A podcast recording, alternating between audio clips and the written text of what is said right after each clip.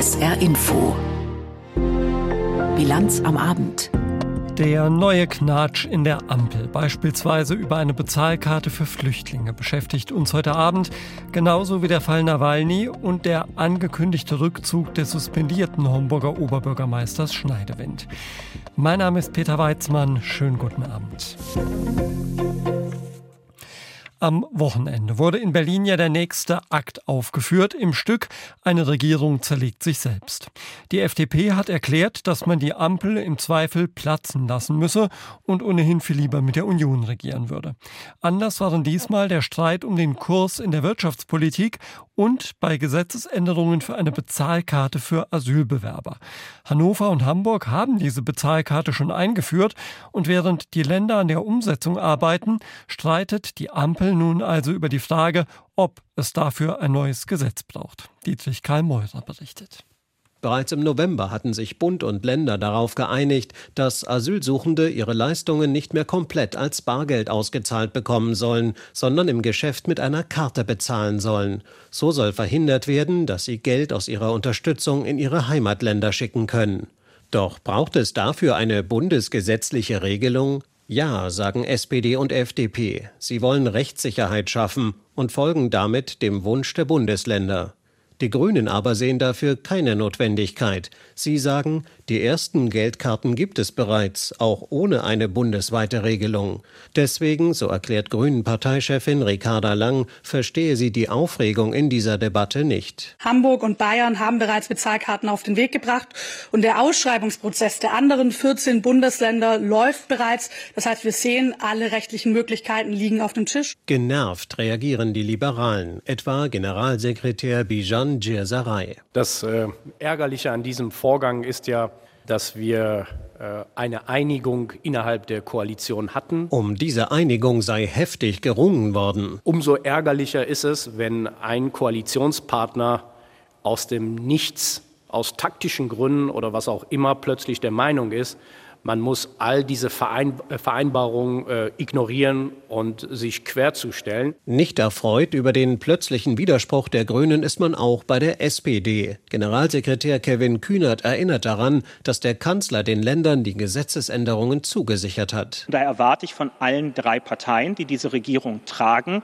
dass sie jetzt auch zu diesem gefundenen Kompromiss stehen. Trotz des Streits zeigt sich Regierungssprecher Steffen Hebestreit zuversichtlich, dass auch die Grünen letztlich doch doch einer bundesgesetzlichen Regelung zur Bezahlkarte zustimmen. Überhaupt, so formuliert er ganz vorsichtig, ich glaube, die Gesetzeseinigung, über die es da geht, die ist so schmal, da fehlt mir der Glaube, dass das so viel Streit geben sollte. Der Zwist um die Karte reiht sich ein in anhaltende Koalitionskonflikte. Gerade erst hatte FDP-Generalsekretär Djerserei die Grünen scharf kritisiert und für ein Bündnis mit der Union geworben. Angesichts dessen appelliert SPD-Generalsekretär Kühnert an die Partner des Dreierbündnisses. Wir sind dafür gewählt, Verantwortung zu übernehmen und nicht die Nation mit Debatten über Sachen in zwei Jahren zu belästigen. Für die Grünen erneuert Parteichefin Lang das Bekenntnis zur Koalition. Ich habe immer gesagt, wir stehen zu dieser Koalition bis 2025 und ich gehe davon aus, dass es bei allen Parteien der Fall ist. FDP-Generalsekretär Djirsaray steht zu seinem Flirt mit der Union und sagt dennoch beinahe entschuldigend, das eine hat ja nicht äh, direkt mit dem anderen zu tun. Und seine Parteikollegin Marie-Agnes Strack-Zimmermann antwortet auf die Frage, warum die FDP nicht einfach die Ampelkoalition verlässt. Waren Sie schon mal in der Ehe? Fest steht, der Haussegen in der Ampel hängt schief. Und das nicht nur wegen der Debatte über die Bezahlkarte. Dietrich Karl Meurer über die neuesten Zwistigkeiten in der Ampel. Die verbale Offensive der FDP, vor allem gegen die Grünen am Wochenende, kommentiert für uns nun Björn Dake aus dem ARD Hauptstadtstudio. Ertrinkende schlagen wild um sich. Und genau das macht die FDP aktuell. Verständlich. Bei Umfragewerten von 4 Prozent steht der Partei das Wasser bis zum Hals. Wäre am nächsten Sonntag Bundestagswahl, ginge es für die Liberalen aus der Regierung wohl direkt in die außerparlamentarische Opposition. 2013 ist das schon mal passiert. In der FDP erinnern Sie sich gut daran. Es bleibt ein Trauma. Doch wie sich verhindern lässt, dass sich diese Geschichte wiederholt, da scheinen die Liberalen ratlos zu sein. Mit guter Regierungsarbeit in der Ampel, sagen die eher jungen Progressiven in der FDP. Sie hatten große Hoffnung gesetzt in die selbsternannte Fortschrittskoalition. Sie wollten Deutschland modernisieren in der Gesellschaftspolitik, bei Bürgerrechten oder im Digitalen. Hier schauen SPD, Grüne und FDP sehr ähnlich auf die Dinge. Aber als Klammer für die Koalition reicht das offensichtlich nicht. Die Wirtschaftsliberalen in Fraktion und Partei setzen ohnehin auf andere Themen. Sie betonen, wie grundverschieden die Koalitionspartner auf Staat und Markt schauen. Die FDP auf der einen Seite, SPD und Grüne auf der anderen Seite. So ist auch Generalsekretär Gierserei zu verstehen, wenn er Roten und Grünen abspricht, die soziale Marktwirtschaft überhaupt verstanden zu haben. Überbewerten muss man solche Sätze nicht. So wie der Ertrinkende darum kämpft, über der Wasseroberfläche zu bleiben, kämpft die FDP in diesen Tagen darum, überhaupt sichtbar zu sein. Schließlich stehen bald Europawahlen an. Zuletzt ist die Partei vor allem dadurch aufgefallen, bei Absprachen zu europäischen Initiativen kompromisslos aufzutreten und dann eine deutsche Enthaltung zu erzwingen. Jetzt stellt der Generalsekretär öffentlich die Koalition in Frage, in der Hoffnung, mit den schlechten Zustimmungswerten der Ampel nicht in Verbindung gebracht zu werden. Wenn dahinter eine Taktik stecken sollte, sie wird nicht aufgehen. Die Koalition kann versuchen, durch gute Regierungsarbeit in den nächsten Monaten zusammen zu überleben, oder sie wird zusammen untergehen. Übrigens, ein Blick auf die aktuellen Umfragewerte zeigt, auch Schwarz-Gelb wäre kein rettendes Ufer. Das war die Meinung von Björn Dake. Nun ist es ja nicht so, dass sich die Ampel in Sachen Wirtschaftsförderung auf gar nichts einigen kann. Beschlossen hat sie im Bundestag bereits das sogenannte Wachstumschancengesetz, das die Wirtschaft entlasten soll. Derzeit blockieren einige Länder das Gesetz aber im Bundesrat. Und auch die Meinungen der Fraktionen im saarländischen Landtag sind durchaus gespalten.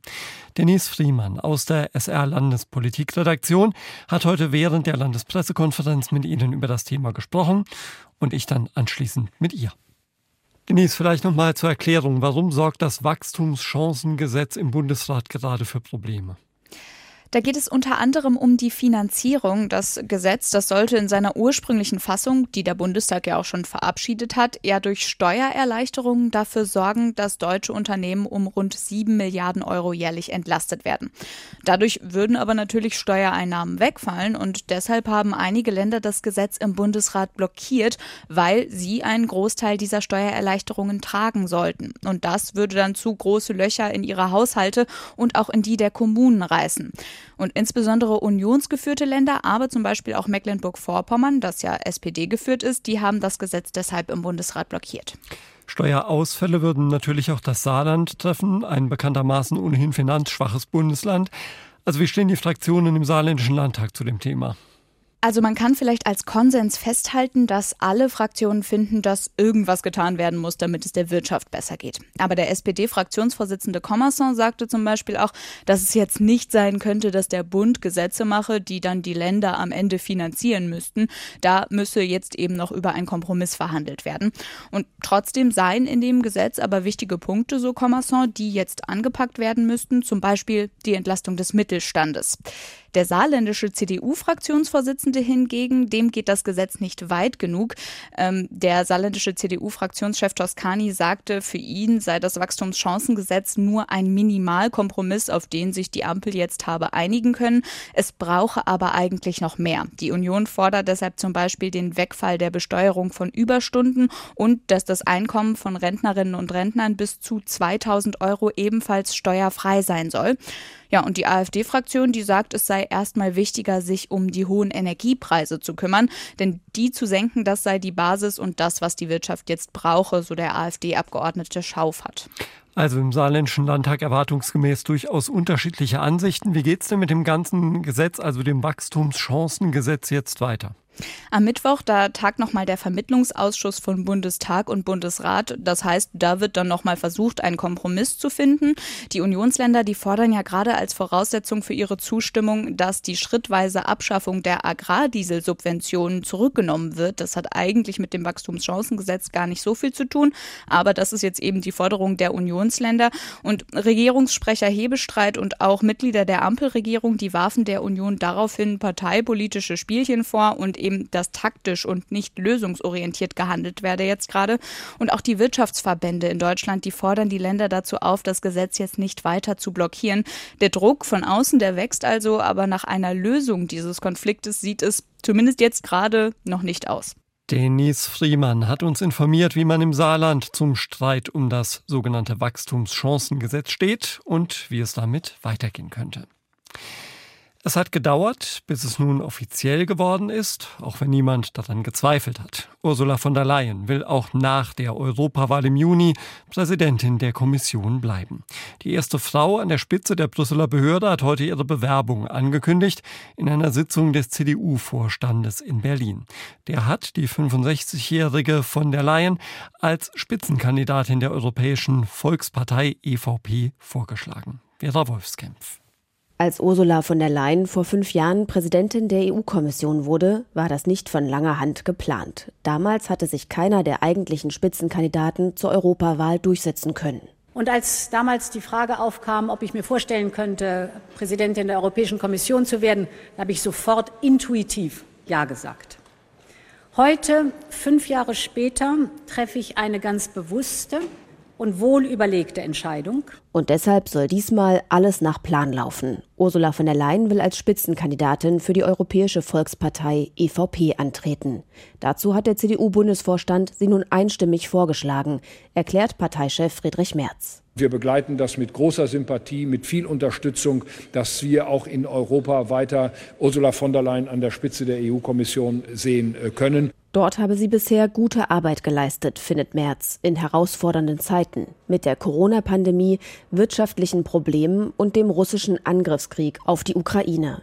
Für den anstehenden Europawahlkampf gibt er Ursula von der Leyen zwei Schwerpunkte mit. Sicherheit und Wohlstand sind die beiden großen Herausforderungen und die beiden großen Aufgaben der Europäischen Union in den nächsten Jahren.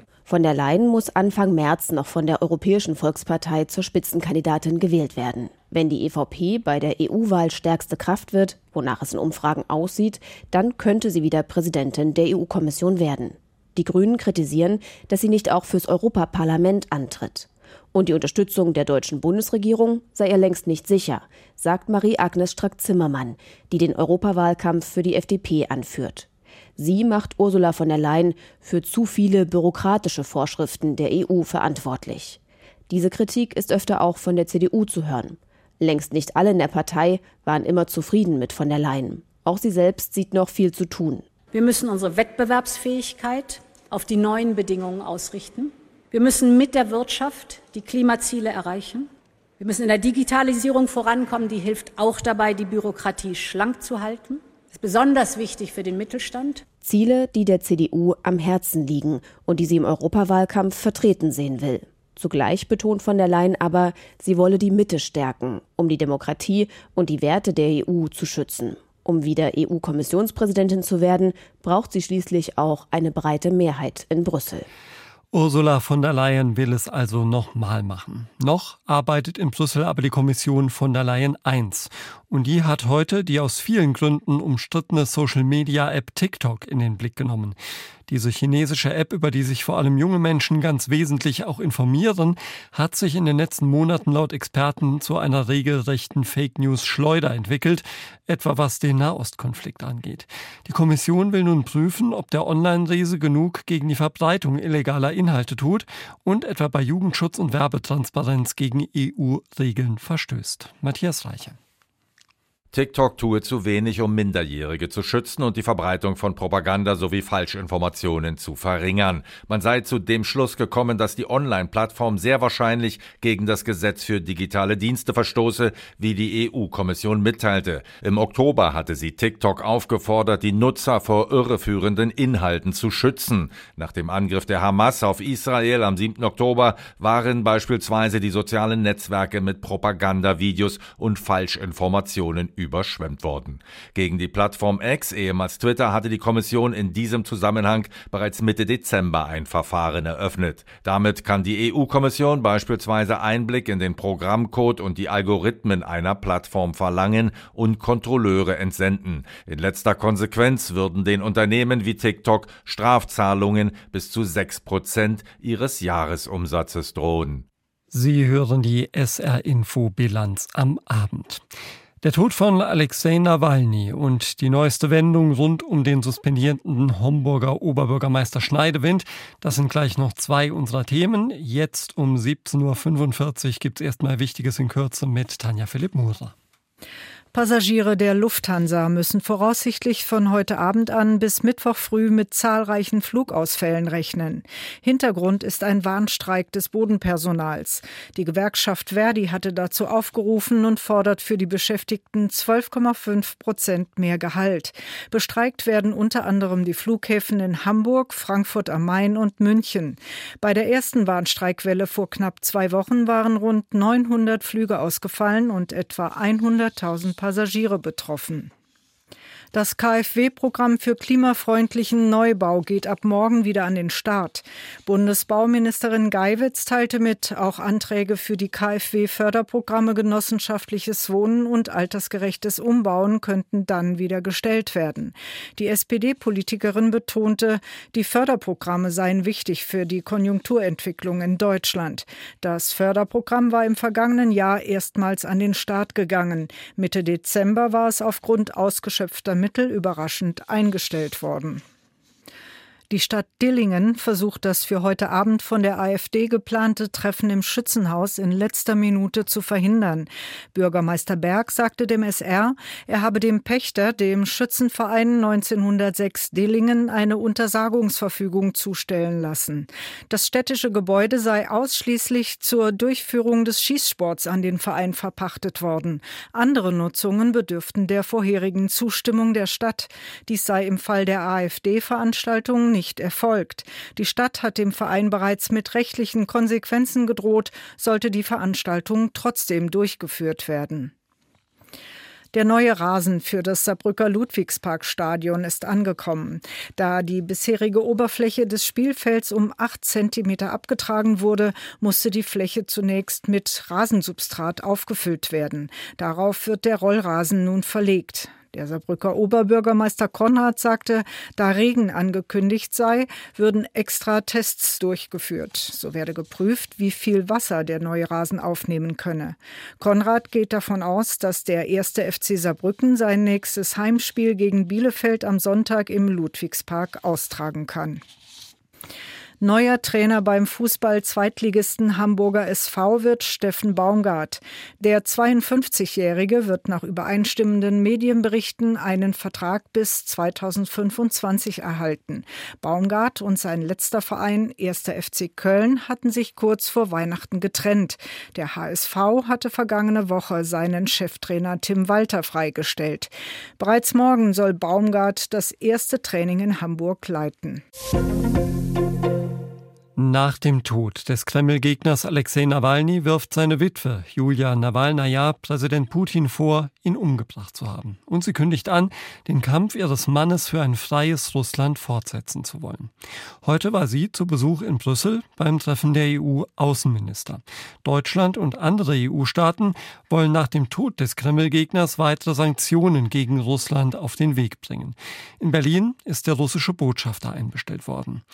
Derweil ist noch immer unklar, wie Nawalny genau gestorben ist und wo sich der Leichnam befindet. Aus Moskau berichtet Björn Blaschke. Möglichst schweigen ist offenbar die Parole, die die Regierung in Moskau ausgegeben hat. Der Tod des vielleicht wichtigsten russischen Oppositionellen, Alexei Nawalny, wird in manchen sozialen Netzwerken erörtert und unter denen, die sich trauen, Kerzen zu entzünden oder Blumen aufzustellen. Aber in den Staatsmedien des Landes macht Nawalnys Tod nach wie vor keine Schlagzeilen. Immerhin hat sich der Sprecher des Kreml, Dmitri Peskov, geäußert, schmallippig auf eine Frage nach dem Stand der Ermittlungen zur Todesursache. Sie werden geführt. Es werden alle notwendigen Maßnahmen in dem Zusammenhang unternommen. Allerdings sind die Ergebnisse dieser Ermittlungen bisher nicht veröffentlicht worden. Und über sie ist eigentlich auch nichts bekannt. Auf die Frage eines Journalisten, ob der Kreml überhaupt an einer sorgfältigen Untersuchung interessiert sei, reagierte Sprecher Peskov auch eher wortkarg. Es werden die Maßnahmen ergriffen, die die russischen Gesetze vorschreiben. Wann der Leichnam Nawalnys an dessen Familie übergeben wird, ob und gegebenenfalls wie Präsident Wladimir Putin auf den Tod Nawalnys reagiert hat, ausweichende Antworten. In aller Deutlichkeit äußerte sich Julia Nawalnaja, die Witwe des am Freitag Verstorbenen. Sie nahm am EU-Außenministertreffen in Brüssel teil. Ihr Mann sei in einer Strafkolonie nach drei Jahren Qual und Folter gestorben. Und in einer YouTube-Botschaft in Richtung ihrer Landsleute kündigte sie an, das Erbe ihres Mannes anzutreten. Ich wende mich an Sie mit den Worten von Alexei, an die ich sehr glaube. Es ist keine Schande, wenig zu tun. Es ist eine Schande, nichts zu tun. Es ist peinlich, sich einschüchtern zu lassen. Wir müssen jede Gelegenheit nutzen, um gegen Krieg, gegen Korruption, gegen Ungerechtigkeit zu kämpfen, für faire Wahlen und Meinungsfreiheit zu kämpfen und unser Land zurückzuerobern. Julia Nawalnaja deutete an, dass ihr Mann ermordet worden sei und erklärte, dass die Menschen, mit denen sie zusammenarbeitet, herausfinden würden, wer das Verbrechen verübt habe. Und wörtlich, wir werden Namen nennen und Gesichter zeigen. Das Video hat bereits mehr als zwei Millionen Klicks. Julia Nawalnaja will nicht schweigen. Es ist ein Nebenkonflikt des Gaza-Krieges, der sich da seit Monaten im Roten Meer abspielt. Die Schifffahrt ist dort teilweise zum Erliegen gekommen. Grund sind Angriffe der vom Iran unterstützten Houthi-Milizen im Jemen. Sie attackieren seit Mitte November Handelsschiffe mit Raketen und Drohnen und bringen sie teilweise sogar in ihre Gewalt. Jetzt soll auch eine europäische Marinemission Schiffen Schutz bieten. Die EU-Außenminister haben diese Mission heute gebilligt. Wenn der Bundestag zustimmt, ist auch eine deutsche Fregatte dabei. Die Marine erwartet einen der gefährlichsten Einsätze seit Jahrzehnten. Im Gaza-Krieg und der überwölbenden Frage, wie man ein friedliches Zusammenleben im Nahen Osten erreichen kann, da deuten sich derweil keine Kompromisse an. Bettina Meyer. Wenn es etwas gibt, das Israels Premier Netanyahu nicht leiden kann, dann ist es, wenn sich jemand von außen in innere Angelegenheiten seines Landes einmischen will. Wenn dieser jemand die USA sind und arabische Staaten, mit denen Netanyahu ein friedliches Miteinander anstrebt, macht es das komplizierter. Genau diese Länder reden derzeit darüber, einen palästinensischen Staat anzuerkennen und so Frieden in der Region herbeizuführen, ob Israel will oder nicht. Netanyahu schickt dazu eine klare Botschaft. Israel wird eine solche einseitige Anerkennung eines palästinensischen Staates ablehnen. Eine solche Anerkennung nach dem Massaker am 7. Oktober wäre für den Terrorismus ein immenser und nie dagewesener Erfolg, ein Gewinn, und sie würde jeder Friedensvereinbarung in der Zukunft im Wege stehen. Wie ein Mantra wiederholt der Premier dies mehrmals auf Veranstaltungen, auch vor internationalem Publikum und ist damit auf einer Linie mit gemäßigteren Politikern wie Benny Gantz, derzeit Minister des Kriegskabinetts, der immer wieder Meinungsverschiedenheiten mit Netanyahu offen austrägt. Auch er signalisierte in dieser Frage Einigkeit mit dem Premier. Nach dem 7. Oktober führt der Weg zu Stabilität und Frieden in unserer Region nicht über einseitige Aktionen wie die Anerkennung eines palästinensischen Staates, wenn es dazu vorher mit dem Staat Israel keine Vereinbarung gibt. Machte ganz klar. Auch Teile der Bevölkerung und der Opposition sehen das so. Solange der Krieg andauert und Geiseln in Gaza festgehalten werden, müsse diese Frage hinten anstehen. Eine neue gemeinsame Einigkeit nach außen, wie Netanyahu es darstellt, gibt es aber nicht. Schon bahnt sich der nächste Streit an. Es geht um die sensibelste Stätte in Jerusalem. Im Fastenmonat Ramadan im März zieht der Tempelberg, den die Muslime Harem al-Sharif nennen, viele Gläubige zum Gebet an. Den Zugang will Israels Minister für nationale Sicherheit Ben Gwir für arabische Israelis je nach Alter und mit Quoten beschränken. Es geht um jene Bevölkerungsgruppe, die in Israel lebt und arbeitet. Dass Netanyahu die Entscheidung seines rechtsradikalen Ministers offenbar mitträgt, sorgt für Aufruhr. So hatte Netanyahus Büro dazu erklärt, der Premier habe eine ausgewogene Entscheidung getroffen, die die Religionsfreiheit mit notwendigen Sicherheitsgrenzen am Tempelberg zulässt. Wenn wir von den arabischen Israelis sprechen, dann reden wir davon, dass sich diese Bevölkerungsgruppe seit viereinhalb Monaten völlig ruhig verhält. Was soll mit den Tempelberg-Auflagen erreicht werden? Soll diese Front angestachelt werden, damit sie sich endlich entfacht? fragt der israelische Journalist Aviv Drucker im Fernsehen und wirft Netanyahu vor, er würde tatenlos zusehen, wie ein neuer Konflikt im Land eskaliert. Auch der ehemalige hochrangige General der israelischen Armee, Israel Sif, äußerte sich dazu. Diese Entscheidung ist erbärmlich. Die arabischen Israelis haben sich während des gesamten Krieges vorbildlich verhalten. Israel sollte ihnen daher größeres Vertrauen entgegenbringen. Der inländische Geheimdienst Israels Shin Bet hatte davor gewarnt, die arabischen Israelis am Ramadan daran zu hindern, zum Tempelberg zu kommen. Mit dem Felsendom und der Al-Aqsa-Moschee ist der Ort die drittheiligste Stätte im Islam nach Mekka und Medina. Bettina Meyer hat berichtet. Rüdiger Schneidewind, SPD, Oberbürgermeister von Homburg, ist seit fünf Jahren vom Dienst suspendiert, bekommt seitdem aber immer noch ein stattliches monatliches Sümmchen ausbezahlt. Suspendiert wurde er letztlich, weil er Mitarbeiter des Homburger Bauhofs durch Detektive überwachen ließ. Die Stadt zahlte dafür mehr als 300.000 Euro. Das Landgericht Saarbrücken verurteilte den Oberbürgermeister vor drei Jahren wegen Untreue zu einer Geldstrafe. Jetzt hat Schneidewind die vorzeitige Versetzung in den Ruhestand beantragt. Darüber habe ich heute Nachmittag mit meinem Kollegen Thomas Gerber gesprochen. Thomas, auch wenn diese Affäre ja einige Wellen geschlagen hat, vielleicht vorab noch mal zur Erklärung. Wieso hat Rüdiger Schneidewind bisher noch immer Geld gekriegt und wie viel eigentlich?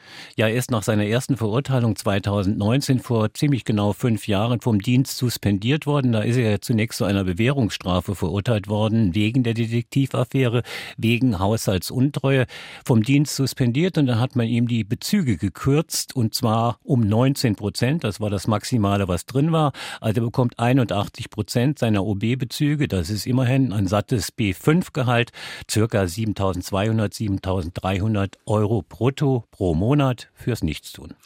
Jetzt hat Schneidewind seinen Ruhestand beantragt. Was bedeutet das? Ja, das ist außergewöhnlich. Also gibt es erst eine Lex Schneidewind seit Ende 2020. Da hat der Landtag das Gesetz geändert. Jetzt kann ein Bürgermeister, wenn äh, das Verhältnis, das Vertrauensverhältnis beispielsweise zum Stadtrat zerrüttet ist, äh, seine vorzeitige Versetzung in den Ruhestand beantragen. Früher mussten sich die Oberbürgermeister und Bürgermeister immer wieder einer Neuwahl stellen, wurden dann möglicherweise abgewählt und dann erst in den Ruhestand versetzt.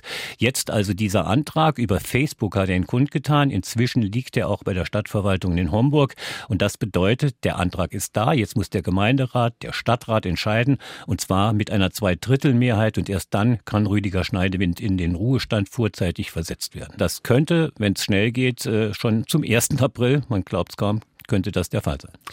Bisher hieß es ja immer, dass Schneidewind das auch deshalb nicht tut, weil er finanzielle Einbußen vermeiden will. Hat sich daran jetzt was geändert? Im Prinzip nicht. Also er wird weniger haben. Also er hat ja gesagt, ich muss mich wieder bewerben, sonst äh, verliere ich meine Versorgungsansprüche. Er hätte also sozusagen als Zählkandidat noch auf dem Wahlzettel jetzt bei der OB-Wahl im Juni gestanden. Jetzt ähm, beantragt er selbst die Versetzung in den Ruhestand. Da gibt es etwas weniger Geld. Das stimmt. Aber er fällt nicht ins Bergfreie, wie das früher immer so schön hieß hier im Saarland. Bei den Bergleuten. Also er bekommt auch, wenn er in den Ruhestand jetzt auf eigenen Antrag hin versetzt wird, sofort Ruhegehalt. Das ist niedriger, als wenn er sich nochmal bewerben würde. Aber man geht davon aus, dass er zwischen 3.000 und 4.000 Euro dann sofort Ruhegehalt bekommt, also Pension bekommt und der ist äh, dann erst zarte 55 Jahre alt und 3.000, 4.000 Euro im Monat, die muss man als Ruhegehalt erstmal bekommen. Die Durchschnittsrente im Saarland liegt bei 15, 1600 Euro brutto. Du hast schon gesagt, dass man die Gesetzeslage auch jetzt nochmal angepasst hat wenn man sich diese ganze Affäre jetzt anschaut, muss da noch mal irgendwas nachgesteuert werden im Sinne des Steuerzahlers an der Gesetzgebung oder hat man das jetzt gemacht? Nein, man hat es nicht gemacht. Also natürlich ein Stück weit ist es geschehen. Er kriegt weniger, als sonst üblich gewesen wäre, aber ich würde schon sagen, das ist eine fürstliche Altersversorgung, die auch Bürgermeister, die Wahlbeamte im Saarland haben. Das sollte sicherlich noch mal überdacht werden. Der Steuerzahlerbund hat mir heute schon gesagt, überprüft die Causa mal noch mal genau. Möglicherweise hört man die nächsten Tage da schon die nächste Forderung. Forderung. Klar, aber ist äh, die Affäre Schneiderwind, sie ist nicht nur eine finanzielle Affäre gewesen. Es ist natürlich eigentlich schon, das sagen die meisten Homburger, eine Schande für so eine Stadt wie Homburg als Universitätsstadt. Der suspendierte Homburger Oberbürgermeister Schneidewind will sich in den vorzeitigen Ruhestand versetzen lassen. Informationen dazu waren das von SR-Reporter Thomas Gerber. Schauen wir noch auf das Wetter im Saarland. Am Abend und zu Beginn der Nacht gibt es noch einige Schauer. Im Laufe der Nacht ist es dann oft trocken. Die Temperaturen gehen zurück auf 6 bis 3 Grad. Morgen am Dienstag kann es vor allem am Vormittag zwischendurch etwas Sonnenschein geben. Am Nachmittag ist es verbreitet bedeckt. Es bleibt aber meist trocken bei Höchstwerten von 8 bis 12 Grad. Am Mittwoch dann ein Wechsel aus dichten Wolken und etwas Sonne. Erst trocken am Nachmittag und Abend zieht Regen auf, dazu maximal 8 bis 11 Grad. Das war's von der SR Infobilanz am Abend mit Peter Weizmann. Ich sage Tschüss.